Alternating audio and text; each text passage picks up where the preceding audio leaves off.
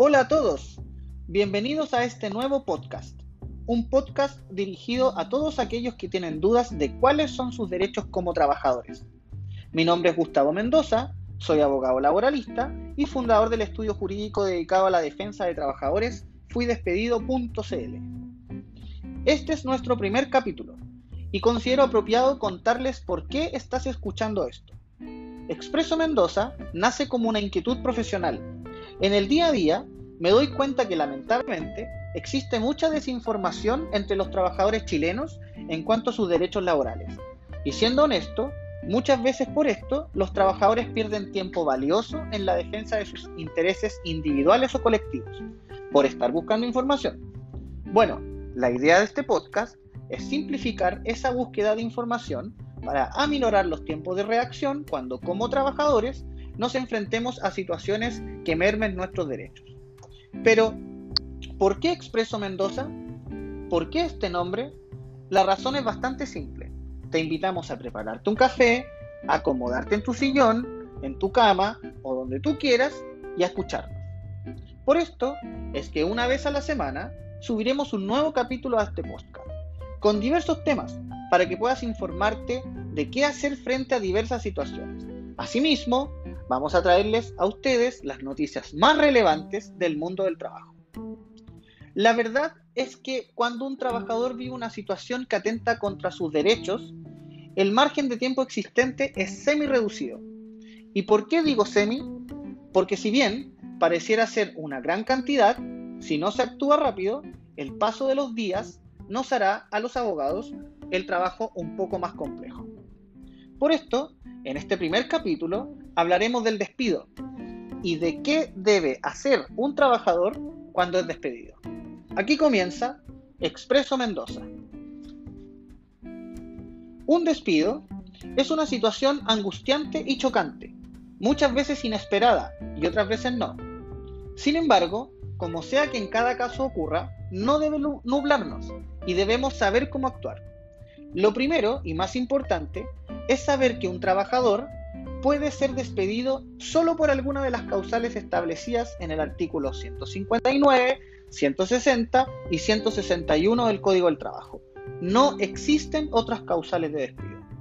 Luego, debemos saber también que el despido tiene requisitos de forma y de fondo, y cuando estos no se cumplen, da lugar a que un tribunal del trabajo declare ese despido como injustificado. Ahora bien, dentro de estos requisitos de forma está la entrega de una carta de despido. Esta debe indicar claramente cuál es la causal de despido invocada y cuáles son los hechos en los que se funda el despido. En los próximos capítulos hablaremos respecto a cuáles son las causales de despido que contempla nuestra legislación. Volviendo a la carta de despido, en ella nosotros seremos capaces de identificar datos de vital importancia para la posterior defensa del despido. En lo primero que debemos fijarnos es desde cuándo hemos sido despedidos, o sea, cuándo termina la relación laboral. En la mayoría de los casos, la relación laboral termina el mismo día de la entrega de la carta de despido, pero puede ser que, al leer la carta, aparezca que el contrato de trabajo vigente entre las partes termina 30 días después o incluso más. Pero, ¿para qué nos sirve saber cuándo se termina la relación laboral? Porque si el contrato termina el mismo día que nos comunican el despido, o si termina dentro de los 29 días siguientes a la entrega de la carta, el trabajador tiene derecho al pago de una indemnización por falta de aviso previo. Pero tranquilos, en un próximo podcast les contaré a qué indemnizaciones tiene derecho un trabajador cuando es despedido. Es muy importante saber cuándo se termina la relación laboral, ya que esa fecha marca el inicio del momento en que tanto la inspección del trabajo como los tribunales de justicia pueden comenzar a trabajar en la situación de ese trabajador. Porque ojo, cuando de despido se trata, estas instituciones solo pueden actuar cuando ya está terminada la relación laboral. Llegamos entonces al primer dato que quiero, que quiero entregarles en este primer capítulo. Una vez despedido, el trabajador tiene 60 días hábiles para demandar por despido injustificado. Se trata de un plazo legal que cuenta los sábados inclusive y que excluye solo los domingos y festivos. Este plazo se suspende cuando el trabajador presenta un reclamo ante la inspección del trabajo. Con todo, una demanda de despido injustificado jamás podrá presentarse después de 90 días hábiles contados desde el principio. Sé que parece raro de entender, pero la verdad es más simple de lo que parece. La ley nos dice que cuando un trabajador es despedido, tiene 60 días para demandar por su despido. Si coloca un reclamo ante la inspección del trabajo, ese plazo se deja de contar y se retoma al día siguiente de la realización del comparendo al que queda citado por su reclamo. Ya sé que muchos podrán decirme, pero Gustavo, ¿de qué comparendo estás hablando? No nos ha dicho nada de esto. Es verdad, no le he dicho nada hasta ahora, pero ahora se los voy a explicar. Cuando un trabajador es despedido e interpone un reclamo ante la inspección del trabajo por despido injustificado, queda citado un comparendo de conciliación en una unidad de la inspección del trabajo. Durante todo este periodo, el plazo para presentar una posterior demanda queda suspendido Cabe destacar que la idea de presentar un reclamo ante la inspección son fundamentalmente dos. Primero, buscar la posibilidad de evitar un juicio posterior, llegando a un acuerdo con el empleador. Y segundo, suspender precisamente el plazo de la presentación de la demanda.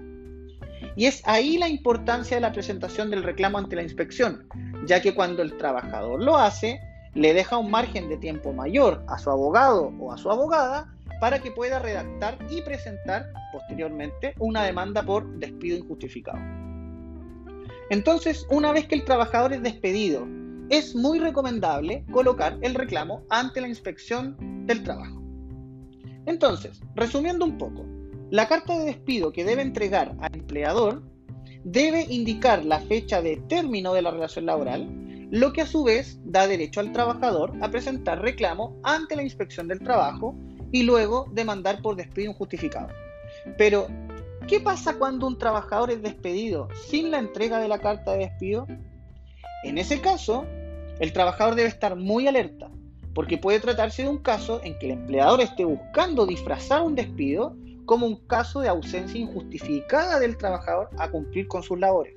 Por eso es importante siempre actuar con la mayor rapidez posible.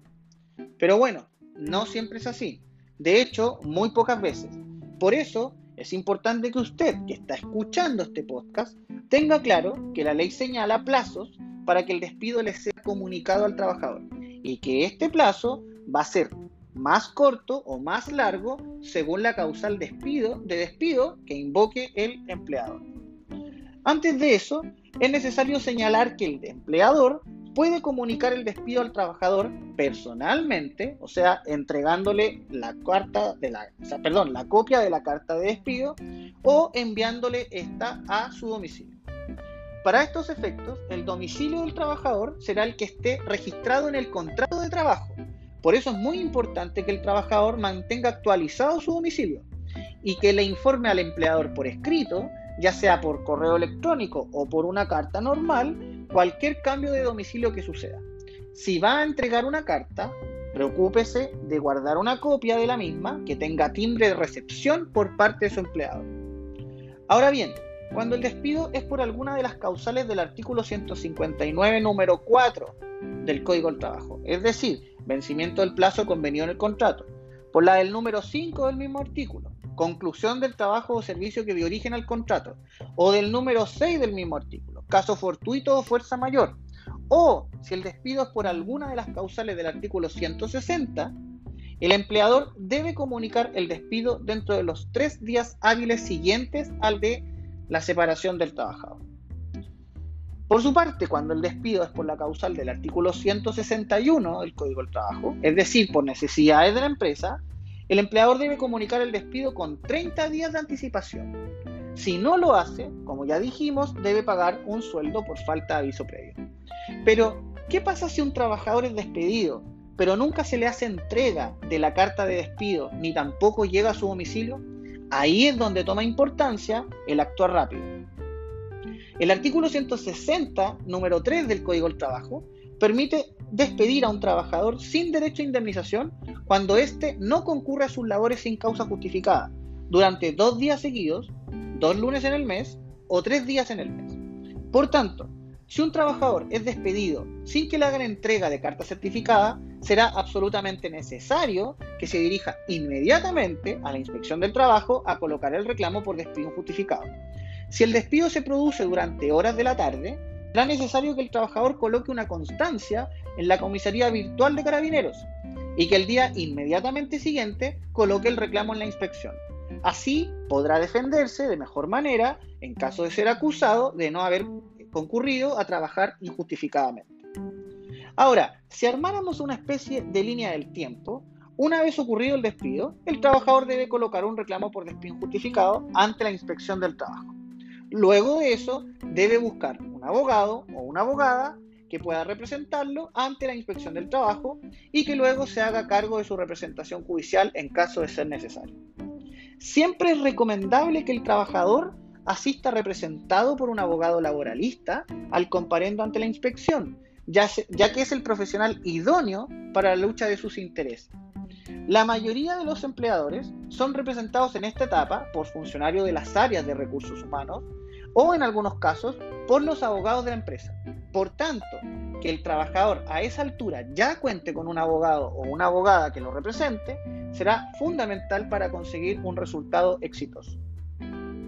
Si el primer paso posterior a un despido es la interposición del reclamo y el segundo es la búsqueda de un abogado laboralista, el tercero y final es la recopilación de antecedentes y documentos.